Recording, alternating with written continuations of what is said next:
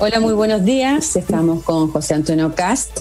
Ustedes lo conocen, 12 años diputados por el distrito de Buin San Fernando. Estuvo otro periodo en la Reina de Peñarolén. Él fundó el Partido Republicano que está recién constituido a nivel nacional. Felicitaciones, José Antonio. Y flamante candidato presidencial. ¿Cómo está usted?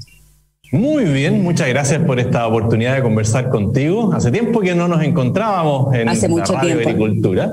Así que bien, contento porque como tú dices ya somos partido a nivel nacional y nos ha ido bien. Yo al menos he podido recorrer gran parte de Chile y la acogida que he tenido eh, ha sido muy, muy buena.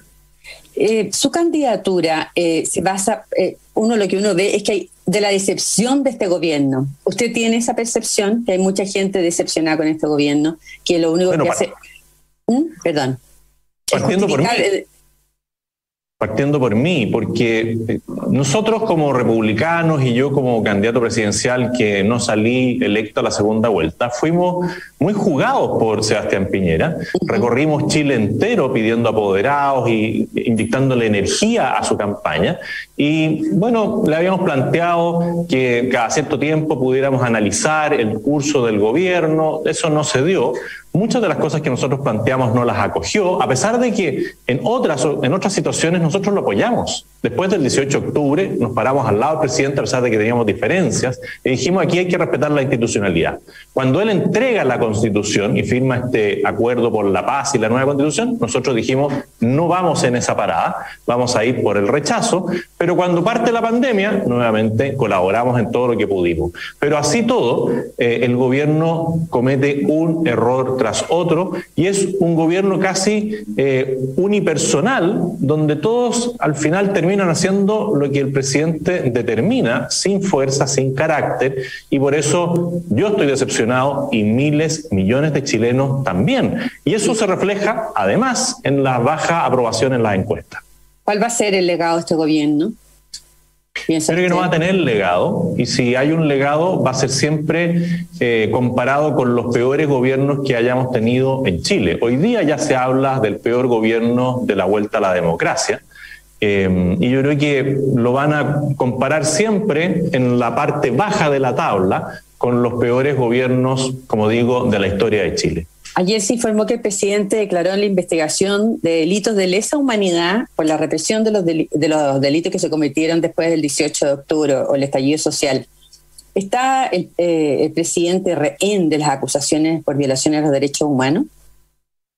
A ver, él es parte eh, responsable de que esto mismo ocurra, porque nunca tuvo el carácter de defender bien la institucionalidad, nunca defendió a los carabineros, bueno, y, siempre negoció con los terroristas, con la gente más radical, siempre los invitaba a la moneda, así como invitaba a la moneda a Boric, a Jasna Proboste y a otros, bueno, a los que le ayudaron a veces no, porque siempre quiso caerle bien a la izquierda, siempre quiso eh, decir, bueno, yo soy el presidente que logró aquí eh, atraer a la izquierda a participar, no lo logró y ahora se encuentra con esa verdadera izquierda que lo va a acusar y lo va a perseguir eh, por muchos años y lo va a hacer responsable de una situación que él no supo aclarar. En Chile no se violaron los derechos humanos por parte de carabineros, y eso hay que decirlo fuerte y claro. Pueden haber habido situaciones de enfrentamientos donde eh, en algún caso un error, una mala, un mal protocolo pudiera haber generado algún lesionado, pero eso no es algo eh, institucional y el presidente no fue capaz de defender a sus propios carabineros. Pero le ha señalado al presidente que algunos carabineros han violado los derechos humanos y que no es una política sistemática la de las violaciones de los derechos humanos. ¿Qué habría hecho usted distinto?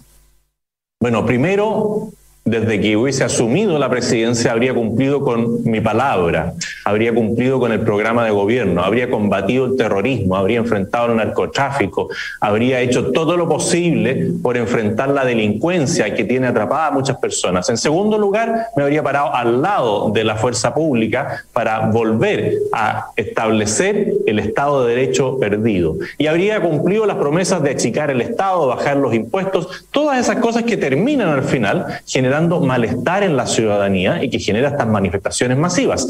Y una vez que se produce el hecho inicial, el día 18 de octubre en la mañana, habría decretado el estado de sitio porque claramente ahí venía una reacción violenta de grupos muy organizados que después se vieron complementados con las manifestaciones masivas. Pero el presidente ese día 18 de octubre eh, estaba celebrando cumpleaños un nieto. O sea, estaba en otra. Él, ha argumentado que en el fondo quiso evitar un derramamiento de sangre. En el fondo es, ¿él actuó por interés público o actuó por salvarse a sí mismo? Él siempre, eh, por lo que hemos visto, actúa por salvarse a sí mismo, pero en este caso está mintiendo, porque el 18 de octubre no había todavía una situación crítica. El 18 de octubre, cuando él estaba eh, tomando, comiendo pizza con su nieto, habían manifestaciones puntuales en algunos lugares que se deberían haber enfrentado con la fuerza del Estado. Y si esa fuerza requería fuerza eh, armada incluida a, ayudar a carabineros, se debería haber hecho. Él siempre busca una salida para que no le endosen toda la responsabilidad. Pero aquí hay un gran responsable del por qué Chile está como está y se llama Sebastián Piñera. ¿Y cree que usted también que él es responsable que tengamos hoy día una convención constitucional que está hegemonizada por, eh, por una izquierda que es más que ultra radical? Eh, eh, está a la izquierda de la izquierda ultra radical, la lista del pueblo y, sectores del Frente Amplio y los pueblos originarios que están con una súper sobre representación. ¿Él es también responsable de eso? Absolutamente. Él llamó a la firma del de, eh, acuerdo por la paz y la nueva constitución un 15 de noviembre. Él mandó y pidió modificar los plazos de las votaciones. Él amplió eh, la posibilidad de que entraran los independientes, que eran al final más personas de la ultraizquierda que entraron como independientes. Eh, él es el que no, eh, no supo cumplir con su palabra y llevó a este malestar generalizado. Entonces, todo esto, vuelvo a insistir, tiene un responsable que es él. Y las personas que lo acompañaron también eh, en todo este proceso y que hoy día casi todos tratan de tomar distancia porque se dan cuenta de que fueron parte de este gobierno que nos llevó a esta situación crítica. ¿Qué más complicado, José Antonio, la, elección que está enfrentando hoy día la derecha o la centro derecha o el tener una convención constituyente que está con esta hegemonía de la ultraizquierda que está a cargo de redactar la nueva constitución? ¿Qué es más peligroso para este país? A ver, yo creo que los dos tienen niveles de, peligro eh, distintos, porque esta comisión constituyente eh, no sé si va a lograr en un año redactar una constitución acorde a lo que las personas querían. Muchas personas hoy día dicen, pareciera ser que no eran los indicados aquellos que salieron electos y muchos de ellos que votaron a prueba inicialmente hoy día se encuentran bastante desilusionados. Yo le tengo poca fe a lo que vaya a salir de ahí y creo que el sentido común finalmente, si esto sigue así, si que no enmiendan el camino, va a hacer que la gente vaya a rechazar ese proyecto de constitución. Pero eso se puede reforzar.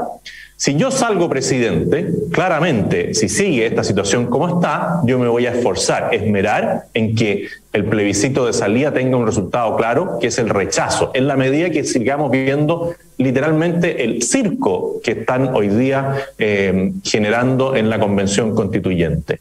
Y por eso esta elección presidencial que es anterior al resultado de la, eh, de la convención del, plebiscito, es hoy día más relevante porque dependiendo de quién salga de presidente es cómo se van a equilibrar los poderes y cómo se va a enfrentar con carácter a esta institución nueva, ¿no es cierto?, que se ha salido de todos los márgenes.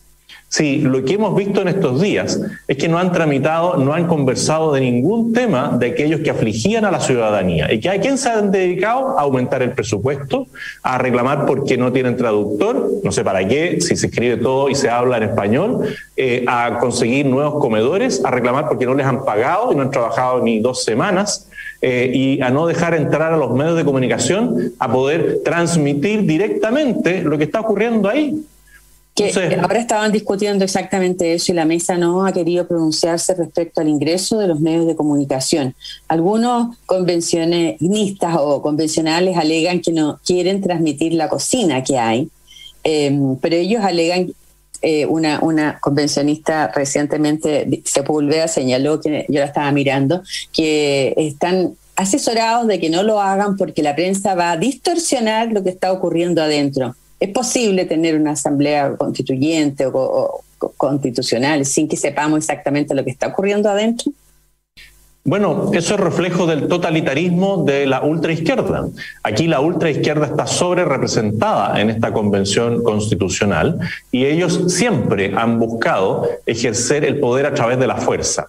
Ellos, ¿por qué querían una asamblea? Porque es lo que ocurre hoy día, y es cosa de verlo en las universidades, donde grupos a través de la violencia verbal, física, virtual, de todo tipo de violencia, van arrinconando a algunos y los obligan a sumarse a la mayoría. Y si tú te fijas en las universidades, le tienen prohibido a los alumnos prender sus celulares cuando están en el debate de la asamblea, porque no quieren que se vea cómo ellos intimidan a otros. Si qué es lo que ocurrió en una de las primeras votaciones, votaron, no les gustó y se fue toda la lista del pueblo a arrinconar a la mesa directiva para que cambiaran de opinión y hicieran una nueva votación. Bueno, eso es lo que es, nosotros denominamos totalitarismo, eso es control de medios, eso es lo que quería Jadwe en su programa y que hoy día lo representa Boric. Si Boric realmente quisiera ser democrático, él mismo debería decir, esto tiene que transmitirse las 24-7 mientras estén ahí y debería haber acceso libre a los medios de comunicación. Ahora, José Antonio, a la derecha le ha ido bastante mal en las últimas elecciones. Pareciera que llegó el momento de los independientes o no.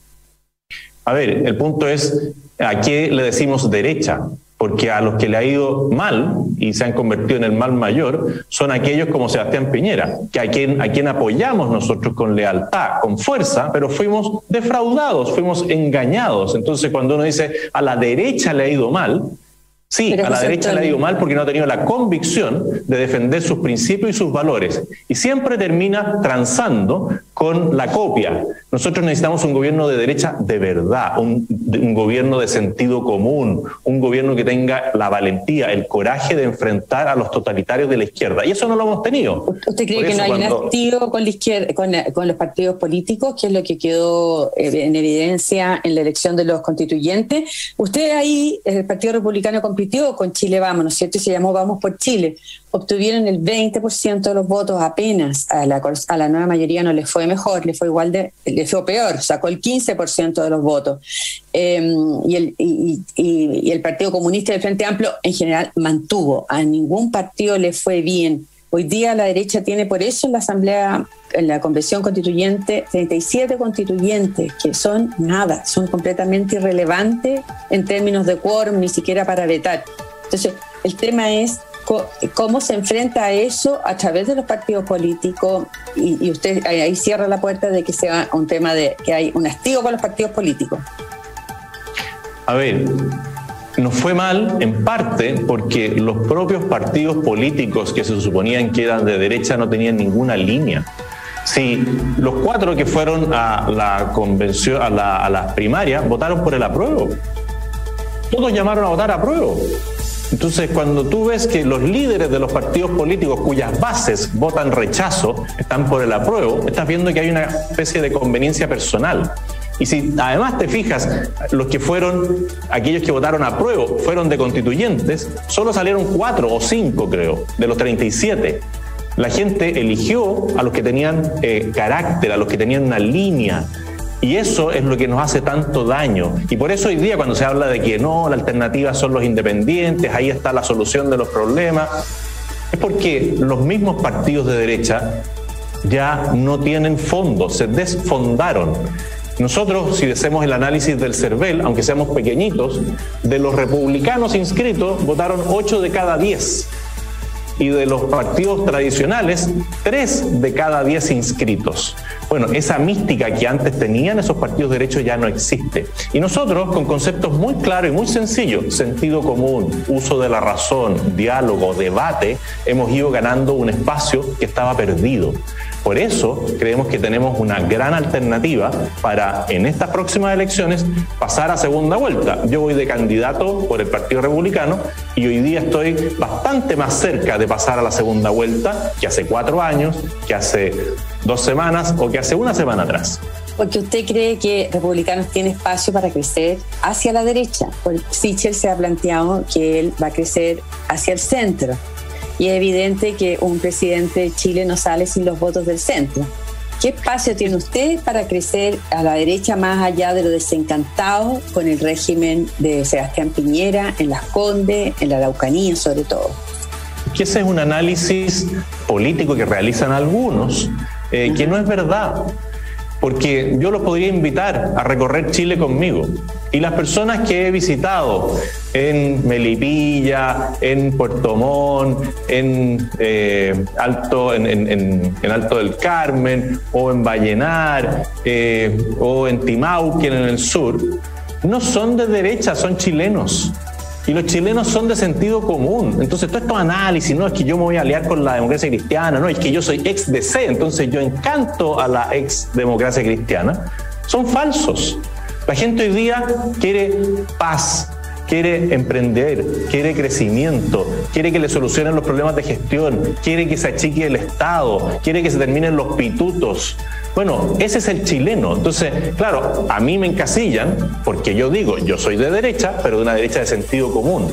Y es una derecha mucho más amplia de lo que muestran hoy día los partidos de centro derecha, que no son nada si la gente está cansada de los mismos de siempre, diciendo las mismas cosas de siempre que no se cumplen. Entonces, ¿hacia dónde voy a crecer? Voy a crecer hacia el centro y voy a crecer hacia aquellas personas que dejaron de votar por falta de confianza en la última elección se perdieron un millón y medio de votos de personas que habían votado por Sebastián Piñera y que perdieron la confianza en el liderazgo del presidente y de su gobierno. ¿Estás hablando de la primaria?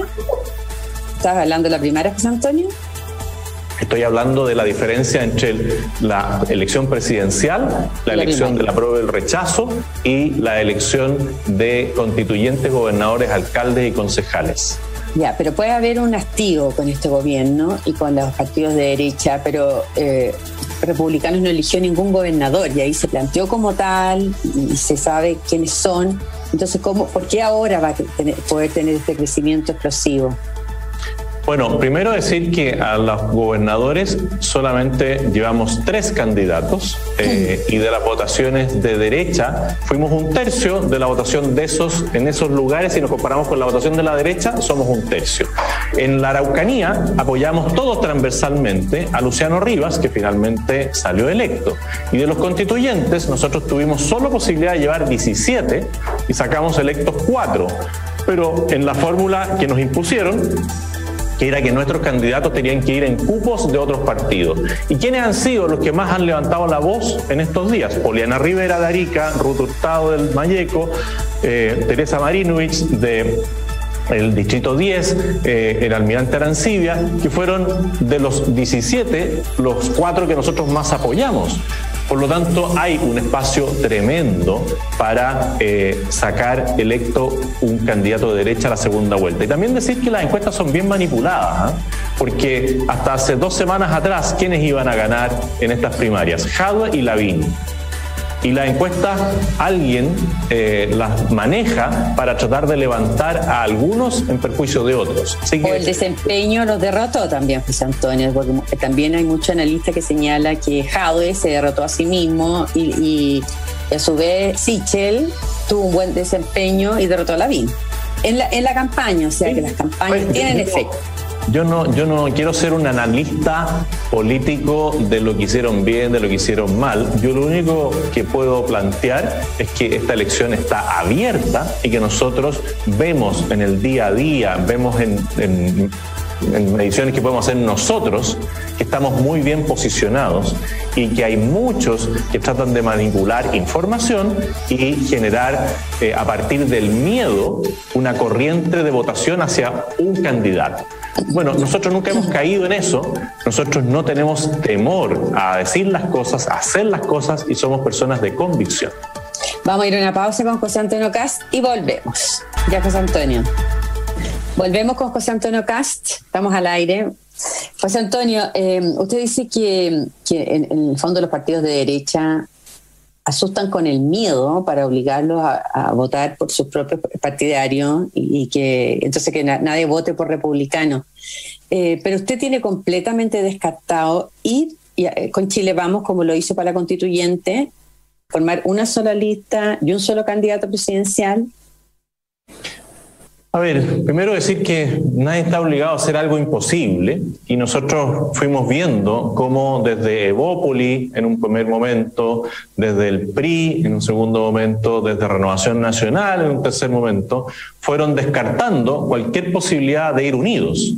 Y en, algún momento la UDI estaba bastante más cercana, eh, de decir tenemos que llevar eh, lista única. Joaquín Lavín, de hecho, sostenía tenemos que llevar lista única, lo dijo en un programa, pero los otros tres candidatos eh, siempre rechazaban esta posibilidad. Y después de los últimos dichos de Sebastián Sichel de que él no quiere ir en un pacto parlamentario con republicanos, bueno, la UDI también se sumó a eso. La UDI eh, fue a abrazar, ¿no es cierto?, a Sebastián Siche, porque dentro del, del, desastre que fue para la UDI perder a su candidato emblemático, eh, buscan ahora el cobijo del de, eh, candidato presidencial y han señalado que tampoco quieren una lista única. Nosotros en el intertanto, viendo cómo estaba el ambiente, bueno, empezamos a trabajar en una lista parlamentaria que ya tenemos consolidada en cierta parte. Entendemos que la unidad siempre es un buen camino, pero en este caso, eh, no porque nosotros no quisiéramos, sino porque ellos fueron eh, fijando las condiciones para rechazarnos. O sea, eh, las objeciones vienen de Chile Vamos, pero lo que decía Sichel era justo lo contrario, decía que, que usted ha tomado por el camino propio, y camino propio, que significa llegar a la primera vuelta, significa lista parlamentaria aparte. Y eso es lo que pareciera que hoy día es un riesgo para, para la, para centro derecha. Eh, de nuevo, si nosotros analizamos lo que dijeron los candidatos eh, a la primaria, Joaquín Lavín, que era uno de los candidatos, tenía una mirada distinta. Y cuando a él se le preguntaba, decía dos candidatos presidenciales, una lista parlamentaria. Por lo tanto, una cosa, eh, como lo veía Lavín, era la realidad de ir en dos, en dos competencias presidenciales, que yo creo que además es absolutamente necesario. Si nosotros pensáramos qué habría pasado con Sebastián Piñera la vez anterior, con 36 puntos que obtuvo, bueno, uno diría, ¿y de dónde iba a sacar el resto del porcentaje de votación para pasar a segunda vuelta? Entonces, si alguien está sacando el cálculo de que fuera mejor que fuera solamente un candidato de centro derecha, que en este caso sería Sebastián Sichel, comete de nuevo un error de lógica de que un candidato eh, no va a llegar a ganar la presidencial. Las competencias generan más votación porque nos vamos a desplegar por más lugares de Chile. Pero en el tema parlamentario, eh, el que ha terminado por cerrar la puerta, eh, lamentablemente es Sebastián Sichel. Es que es viable llevar dos candidatos y una lista parlamentaria. Porque yo entiendo, eh, es viable. un segundito, ¿me pueden subir el volumen y cerrar la puerta? Perdón. no te preocupes, es viable llevar un candidato, dos candidatos presidenciales, pero una lista parlamentaria, porque ese es su piso, ¿no es cierto? Usted quiere competir así tener una lista parlamentaria, porque si no se van, no se van a elegir ninguno de los dos, eh, y, de dos candidatos presidenciales. Yo le pregunto cómo junta eso esto, cuando en la competencia es prácticamente imposible juntar las dos cosas porque los candidatos quieren ordenarse detrás de su candidato a la presidencia. Bueno, lo que sucede hoy día es que ya no es factible, pero si se hubiese dado, bueno, cada candidato a diputado habría elegido con qué candidato presidente se saca la foto. Y yo le aseguro que hay muchos candidatos que están hoy día en la lista de Chile Vamos que feliz se habrían sacado la foto conmigo. Y no va a pasar un poco lo que pasó con Catalina Parot y el Rojo Edwards, que no se eligió ninguno de los dos, eh, y los dos que se pasaron a segunda vuelta eran de la nueva mayoría y del Frente Amplio, no, del Frente Amplio Partido Comunista. Es un buen ejemplo ese, porque ahí también operó en las últimas semanas el factor del miedo y de la campaña subterránea, diciendo que si la gente votaba por el Rojo Edwards, iba a salir el señor Maltés, que salió cuarto. Si nosotros le preguntamos a las personas quién salió tercero en esas elecciones, nadie conoce el nombre de la niña Joinant. Que fue la que salió tercera. Y si sumamos los votos del Rojo y de Catalina Parot, eh, no pasaba ninguno a la segunda vuelta. De nuevo, por la mala estrategia de la derecha, pusieron una candidata que es esforzada, que, que dice las cosas y todo, pero que es mala candidata. No hay nada que hacer. Cuando tú has perdido todas las elecciones a las cuales te has presentado, algo pasa que la gente no vota por ti. Y Chile Vamos, de nuevo, no quiso una primaria porque nosotros le planteamos primaria para gobernadores y dijeron no. ¿Y por qué no? Porque al final miran sus propios intereses. En muchos lugares donde nosotros teníamos buenos candidatos a constituyentes, nos decían, no, ese está vetado. ¿Y por qué lo vetaban? Porque el candidato, el que es diputado actualmente, no quería tener eventualmente competidor como candidato a diputado si es que perdían la constituyente al que nosotros íbamos a llevar. Esa es la lógica de la derecha tradicional que tenemos que romper y también tenemos que empezar a decir las cosas por su nombre. y en esa misma derecha, incluso su sobrino es, ¿no? Eh, Felipe Cas, habla que usted es de extrema derecha. ¿Qué le parece que a usted los indiquen de extrema derecha y a Boric que allá es Proboste de centro izquierda? Bueno, que son las caricaturas que se tratan de usar para poder deslegitimar a alguien. Pero cuando yo le pregunto a las personas que a veces en la calle uno se topa y me dicen, mire, yo concuerdo en cuál me dicen, mire, yo concuerdo en cuál me dicen, mire, yo concuerdo en cuál me dicen, mire, yo concuerdo en cuál me dicen, mire, yo concuerdo en cuál